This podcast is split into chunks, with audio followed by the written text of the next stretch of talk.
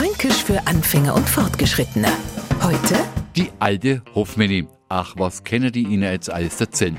Franken hat Tradition, verfügt über so viele historische Gestalten, man weiß halt gar nicht, wo man anfangen soll. Und drum kommt es jetzt ein wenig ernüchternd, dass die alte Hofmeni eine richtige Berühmtheit ist, aber keine Wurzeln hat. Also, was die je gemacht hat, wann die gelebt hat, nix gewiss was mehr.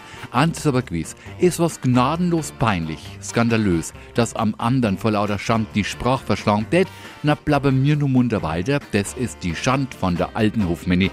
Vielleicht ist ja die alte Hofmeni eine von unseren allerersten Vorfahren, weil die Schand von der alten Hofmeni nichts anderes ist als a Affenschand.